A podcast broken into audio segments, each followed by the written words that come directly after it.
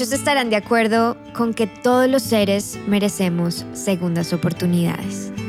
Hoy nos acompaña Lina Galvis de la Fundación Second Chances y con su historia quiero darles la bienvenida a este nuevo espacio donde espero poder darle visibilidad a los change makers, a las personas que dedican su tiempo a trabajar en generar cambio en nuestras sociedades. Sé que a veces queremos ayudar y no sabemos cómo. Aquí en este podcast espero que encuentren oportunidades para hacerlo. Todos tenemos la posibilidad de volvernos ciudadanos activos y ser parte del cambio. Espero que se queden aquí muy conectados. Yo soy Male Rodríguez. Bienvenidos.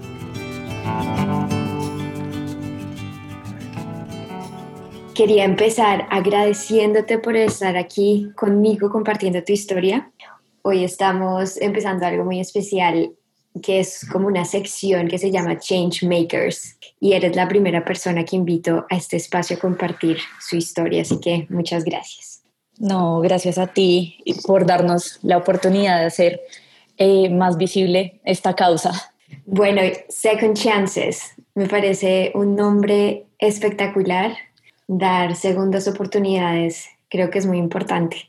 Así que cuéntame de dónde nace este proyecto, de dónde nace este nombre y toda la idea detrás de Second Chances. Bueno, eh, Second Chances es un proyecto que empezó más o menos hace siete años con las ganas de un par de hermanas de tratar de cambiarle la vida a peluditos de la calle. Eh, nos dimos cuenta que en Bogotá, más que todo, las condiciones de abandono animal eran demasiado grandes y quisimos empezar ayudando en pequeñas proporciones a perritos y gaticos de la calle, acogiéndolos pues en nuestro, en nuestro hogar, en nuestra vivienda, utilizando nuestros recursos y nuestros medios para eh, rehabilitarlos y después encontrarles una familia. Entonces, eh, gracias a Facebook y gracias a todos los grupos que existían en ese entonces, em, como que podíamos ver qué animalitos se encontraban vulnerables y necesitaban un hogar y simplemente nosotros escribíamos en esas publicaciones que podíamos acoger a los animales y los dábamos en adopción. Entonces empezamos, pues como, como te dije anteriormente, usando nuestros recursos, nuestras redes sociales, nuestro dinero, nuestro tiempo para acoger a esos animales y encontrarles un hogar. Y todo el mundo se empezó a interesar por lo que hacíamos. Les parecía un poco extraño hace siete años que recibiéramos animalitos cada X tiempo y nos propusieron eh, en crear una fundación. Entonces, muchas personas se interesaron en el tema, muchos amigos que tenían em, capacidad de diseño, de ideas, nos propusieron que, pues, que, teníamos los medios, el recurso, los recursos, que empezáramos eh, una fundación y así lo hicimos, empezando a recibir animalitos de, calle. Qué increíble, ya siete años desde eso, cómo pasa el tiempo. Y me encanta esta historia porque en este espacio hablamos mucho del poder de las redes sociales y yo creo que, como dices tú, gracias a Facebook y Instagram han tenido la posibilidad de darle visibilidad a estas historias. Pero me interesa mucho el proceso, eh, digamos, de cómo ustedes empiezan a buscar a, a, estos perritos o estos gatos, dónde los encuentran o se asociaron con alguien que se los entregaba a ustedes o literalmente iban por las calles? ¿Cómo funciona eso? Bueno, em, hoy en día es mucho más fácil tener acceso a esos animales de calle porque en Bogotá, por lo menos donde recogemos la, la, mayor cantidad de animales, está dividida en aproximadamente 23 localidades. De esas 23 localidades, la, la mayor cantidad de localidades tiene zonas de sobrepoblación animal. ¿Esto qué significa? Que hay muchos animales sin hogar en las calles, deambulando, que son víctimas del abandono, del maltrato y que simplemente no tienen hogar.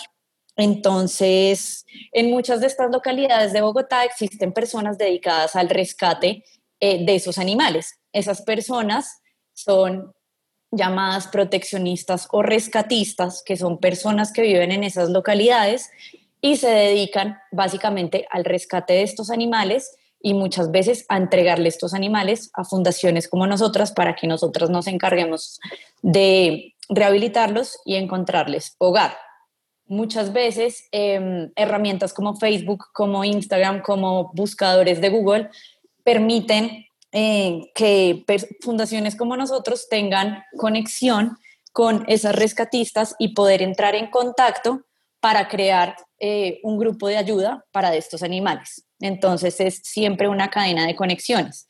Esas rescatistas o esos proteccionistas conocen a otros rescatistas de otras zonas, de otras localidades, y así se va generando como una red de ayuda, una red de conocimiento o una red eh, donde te van eh, anunciando, donde, donde te van diciendo dónde están la mayor cantidad de animales eh, pues vulnerables para así ser rescatados. No tenía ni idea Trabajamos así.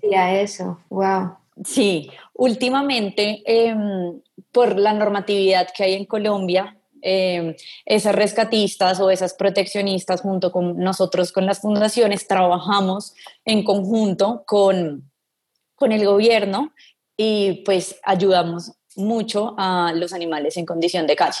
O sea, ahorita con la nueva normatividad que hay, eh, el Estado ha ayudado un montón en, ese tipo de cosas. Las leyes, los presupuestos anuales que tiene el país ha ayudado un poco a, a mitigar esa problemática que hay ahorita en Colombia. Es buenísimo que el gobierno esté ahí metido ¿no? y, y esté apoyando este tipo de causas.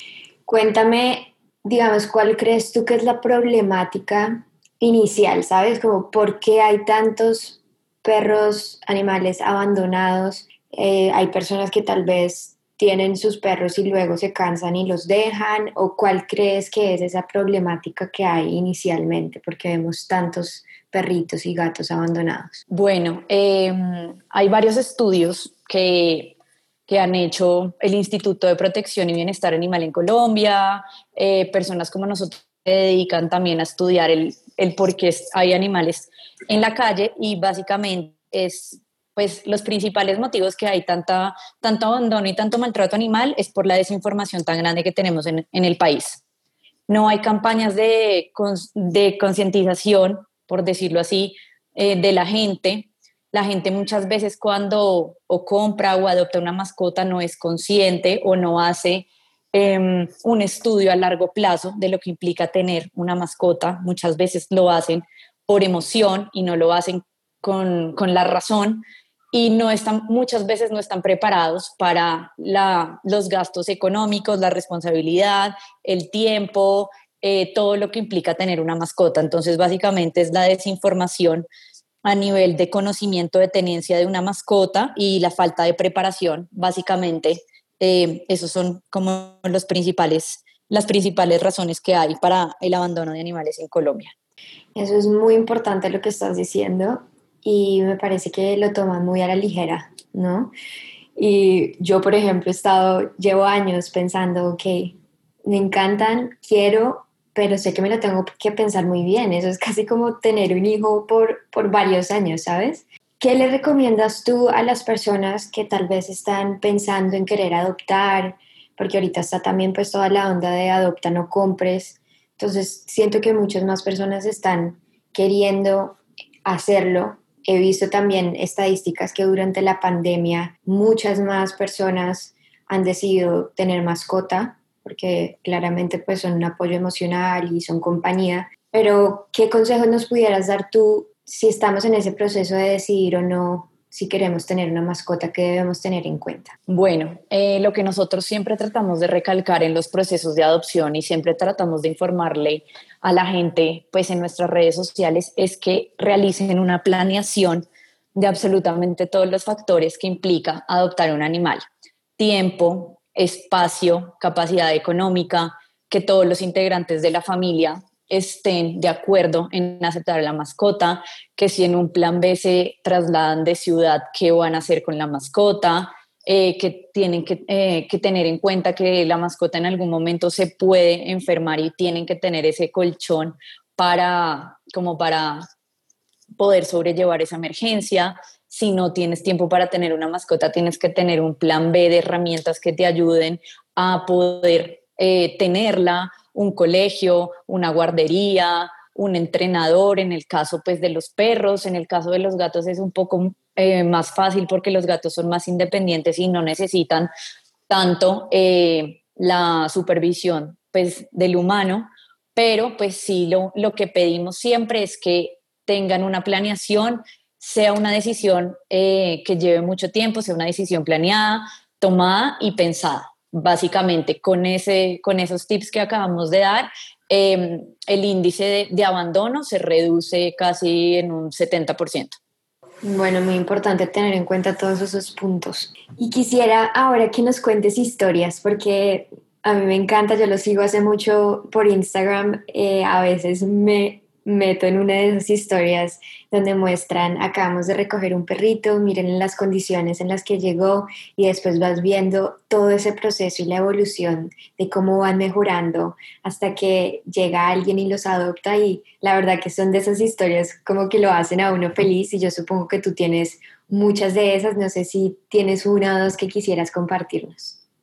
Bueno, a ver, dos casos que nos marcaron eh, a nosotros como fundación fue, primero tuvimos dos casos de dos perritas que desafortunadamente no sobrevivieron.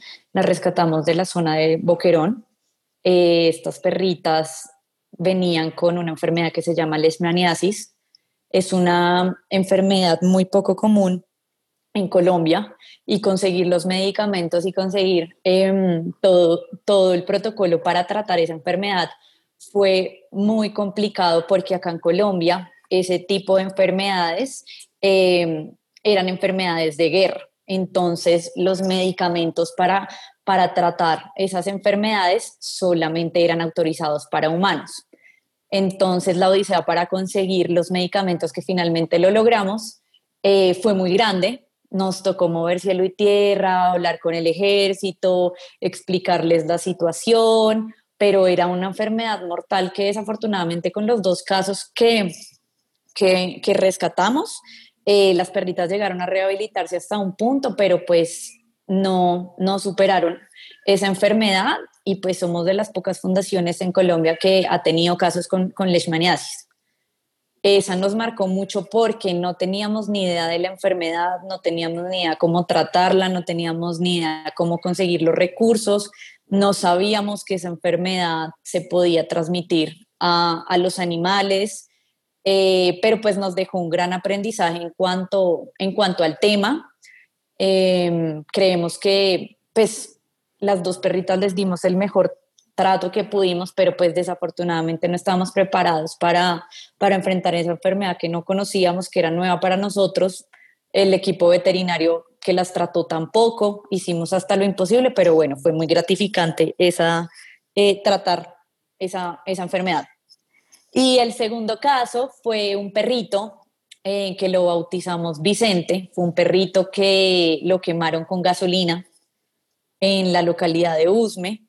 Eh, fue un caso de maltrato súper, súper, súper fuerte. El perrito perdió un poco de, de, de, la piel del cuello, no fue posible recuperarlo. El perrito llegó extremadamente desconfiado con los humanos, pues por el, maltrato. Apenas lo recogimos, fue un cachorro de cuatro meses, pero la evolución fue grandísima. Eh, fue increíble cómo a medida del tiempo, después de, esas condiciones de maltrato, fue, fue ganando la confianza de los humanos y, y, pues nos, nos demostró que los animales son los seres más nobles que hay, porque a pesar de que sufren tanto maltrato, pues el amor que uno les da es mucho más grande y olvidan muy rápido. No tienen resentimientos, eh, son demasiado agradecidos y a pesar de que ellos no puedan hablar con el, afecto que dan, las expresiones en sus ojos, todo lo agradecidos que, ellos se vuelven, eh, pues nos da la mejor muestra de que no, de que, de que olvidan y que no, que no guardan ningún rencor hacia los humanos pese a, todo el maltrato que han vivido. Sí, hay historias muy fuertes, sobre todo yo creo que por redes sociales una vez se topa con unas historias que son de no creer, no puedo creer que los seres humanos lleguemos a eso. Y mm, lo que estás diciendo es absolutamente cierto, yo lo he vivido, eh, tengo amigas que han adoptado, de hecho, Stephanie, una amiga mía, adoptó a Noah gracias a tu fundación y estuve con ella hace un par de semanas y el amor que te brindan es absolutamente sincero y, siento que sí es, es, algo diferente. Aquí también en, Los Ángeles eh, hay una fundación muy bonita que a veces trae eh, mascotas desde mm, Corea, los rescatan allá y los traen acá. También una amiga adoptó uno y, y sí es un amor especial. No, no sé cómo explicarlo, pero sí siento como un tipo de agradecimiento. Qué bonito eso. Sí, la verdad, eh, los animales son demasiado terapéuticos, ayudan en, en, muchos aspectos emocionales de la persona. Lo que, lo que te dije, recalcar que son demasiado nobles, ellos olvidan cualquier tipo de maltrato, ellos siempre van a estar ahí para, para ti a pesar de todo lo que hayan vivido, a pesar de su historia, a pesar de sus antecedentes, a pesar de todo, eh, nos han demostrado pues a a nosotros los humanos que su nobleza es única e incomparable. Totalmente. Bueno, y hay algo muy bonito que quisiera tocar porque siento que todas ustedes, las personas que tienen este tipo de fundaciones, han hecho una labor espectacular en redes sociales, digamos, concientizando a las personas. Y hoy en día las personas adoptan lo que llamarían una mascota inadoptable, ¿verdad? Que son esas de pronto que tienen mezclas de razas, que de pronto no es el típico que uno diría a primera vista como, wow, quiero esa mascota porque, ¿sabes? Sería una de esas razas que llevarías a un concurso. Pero hoy en día vemos que las personas están mucho más dispuestas y abiertas a adoptar diferentes tipos de, de mascota. Entonces, cuéntame un poco también de ese proceso y, cómo has visto esa evolución en cuanto a las personas que deciden adoptar. Tal vez no se van por el típico que hace unos años como nos enfocaríamos más en ese tipo de mascota.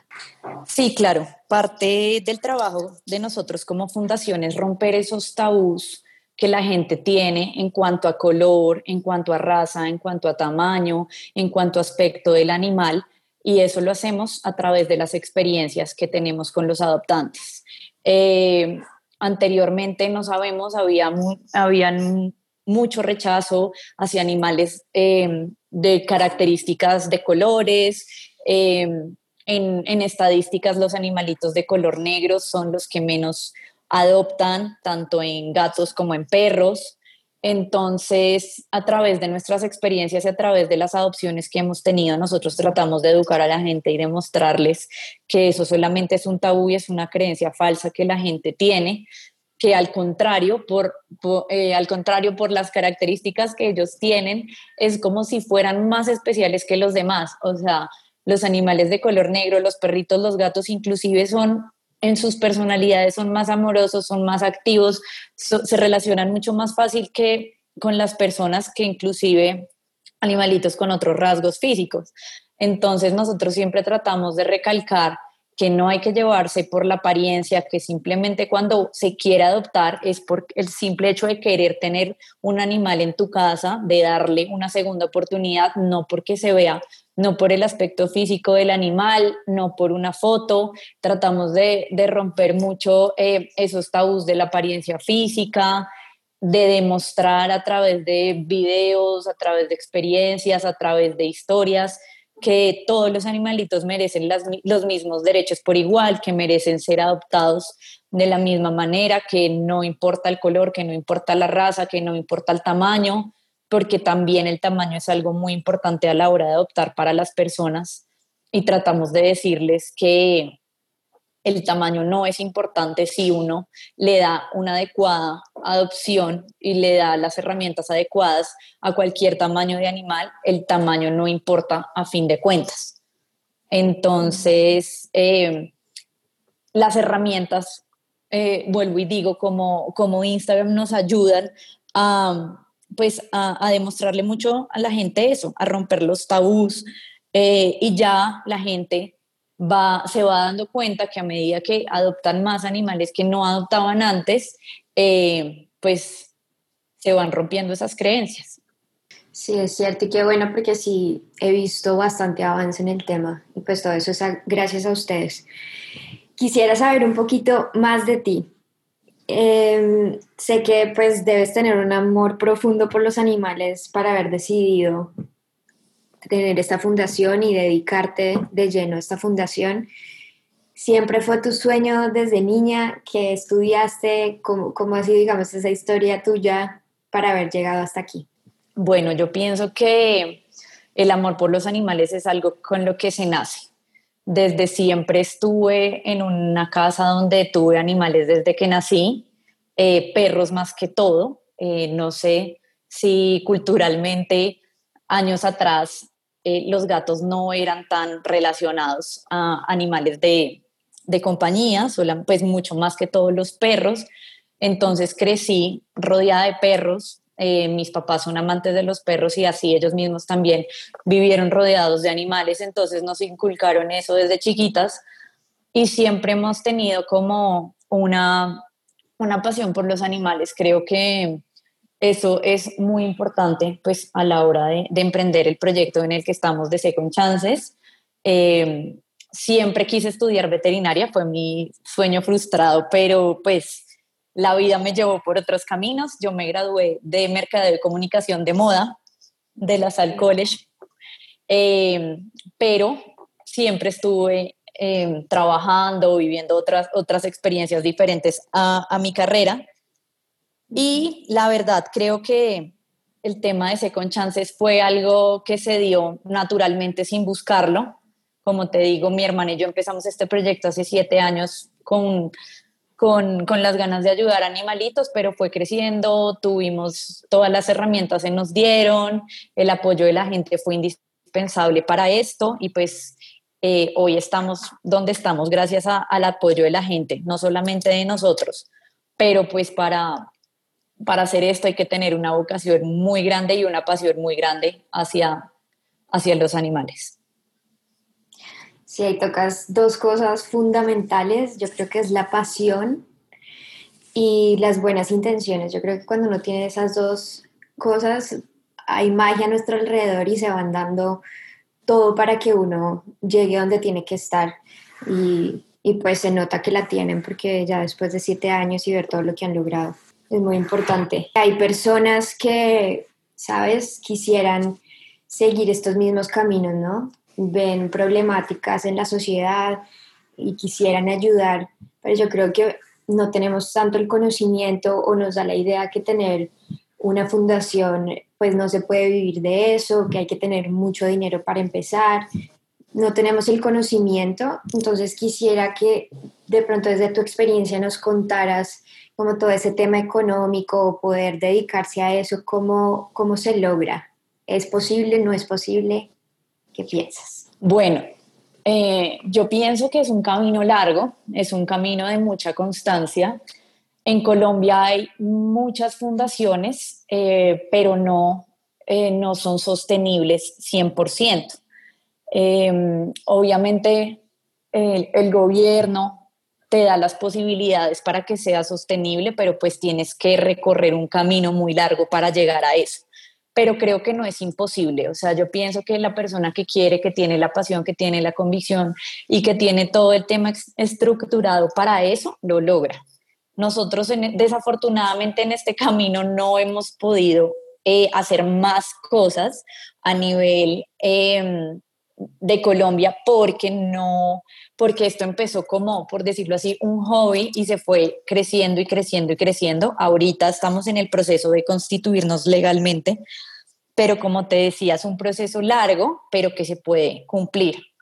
Y se puede, para, pues yo le digo a las personas que sí se puede vivir de eso, pero tienes que ser muy disciplinado y tienes que ser muy organizado porque acá las leyes en Colombia están siempre supervisando a las fundaciones eh, legalmente constituidas por todo el tema pues, de corrupción que ha tenido nuestro país a nivel de historia, eh, por todo el tema que la gente también eh, utiliza las fundaciones con otros, con otros fines. Entonces, simplemente hay que tener las cosas muy organizadas, hay que llevar todo eh, las cuentas claras porque hay em, una parte del gobierno que está dedicada precisamente a, a, estar pendiente de que las fundaciones sí sean fundaciones de verdad. Entonces, pero no es imposible, simplemente hay que, hay que hacer un camino muy largo, ser muy constante y ser muy transparente en lo que tú quieres hacer para que todo te salga bien. De acuerdo, y yo creo que en cualquier situación no hay camino corto cuando uno quiere hacer algo que de verdad va a dejar una huella y, y el, el, camino nunca es corto. Sí, es un constante aprendizaje. Nosotros llevamos siete años y no terminamos de aprender, no terminamos de mejorar nuestros procesos, no terminamos de estar reinventándonos. Eh, siempre, siempre, siempre hay que estar eh, moviéndose y trabajando. Total, hay que moverse un montón. Y una de las razones por las que yo decidí abrirle un espacio a las fundaciones es sobre todo durante COVID, vi esta necesidad como estas ganas de querer ayudar. Yo creo que todos siempre estamos dispuestos a ayudar, pero muchas veces no sabemos cómo. No sé por qué no se le da más visibilidad a las fundaciones en los medios y mm, me gustaría que, digamos, tú en este caso nos contaras cómo podemos ayudar, porque a veces yo entiendo, pues no tenemos las posibilidades tal vez económicas para ayudar como quisiéramos, pero siempre digo, bueno, pero tenemos tiempo, podríamos ir a jornadas de adopción o en este caso para tu fundación, si alguien quisiera ayudar, aportar su conocimiento, su tiempo o económicamente, ¿qué, qué oportunidades hay para colaborar? Eh, sí, ese es un tema muy importante que yo siempre recalco cuando me preguntan de qué manera se puede ayudar a la fundación que no sea económica y hay demasiadas formas de ayudar.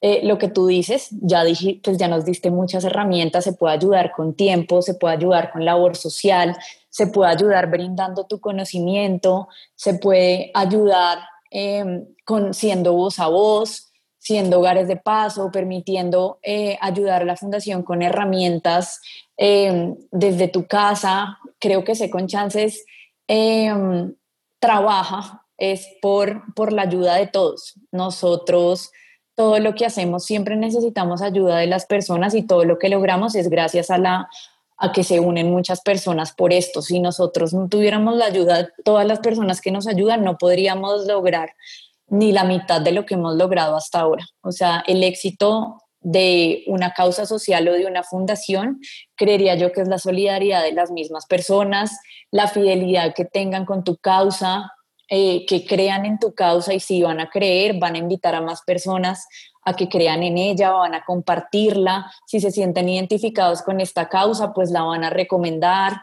el voz a voz es súper importante, em, compartir los casos de la fundación es súper importante, este espacio acá contigo es una ayuda muy grande para que la gente nos conozca, entonces yo creo que esas son como las las facilidades que podemos tener nosotros por parte de la gente. Me encanta lo que estás diciendo porque sí espero que este espacio se vuelva ese lugar donde vas y encuentres una causa social con la que te identifiques y empieces a hacer parte y ver cómo puedes ayudar. Así que de verdad, mil gracias por compartir tu historia. Eh, te felicito. Sé que no debe ser un camino fácil, pero después de siete años siento que han hecho mucho, mucho, mucho por muchas mascotas y muchas personas también.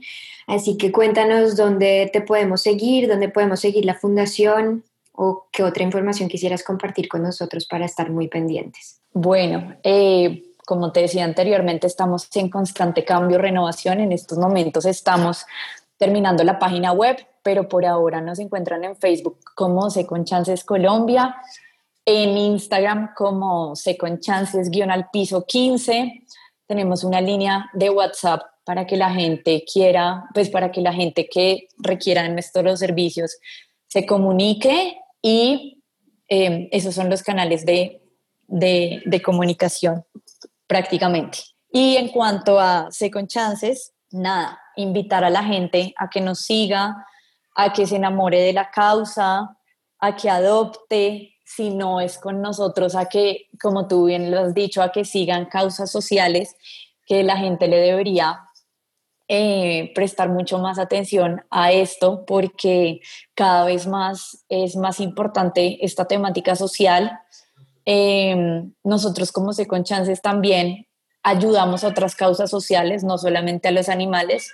Nos hemos dado cuenta que, que, que podemos y tenemos la capacidad de también de dar a conocer otras causas sociales, entonces súper interesante para que la gente que le interesan estos temas pues se, se conecte con nosotros y agradecerte por este espacio. No, con mucho gusto, la verdad, tenerte acá. Y para cerrar, me gustaría que en una palabra describieras lo que para ti significa una mascota. Uy, me dejas, me dejas fría. No, creo que eh, para mí significa solidaridad. Créeme que a mí ver una mascota o ver un perro o ver un animalito automáticamente como tan vulnerable me motiva mucho a ayudar a otros, a otros animales, a otras, a otras mascotas. Em, creo que es eso, solidaridad. Así es. Y espero que todos tengamos mucha después de esta conversación. De verdad, mil, mil gracias por compartir tu historia y bueno, por ahí seguimos conectando. Ay, no, con gusto. Mil gracias a ti por la invitación.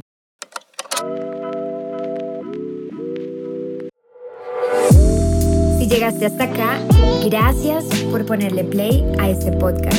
Recuerda que ya eres parte de esta comunidad y que eres una fuerza para lograr que ésta crezca. Nos escuchamos muy pronto.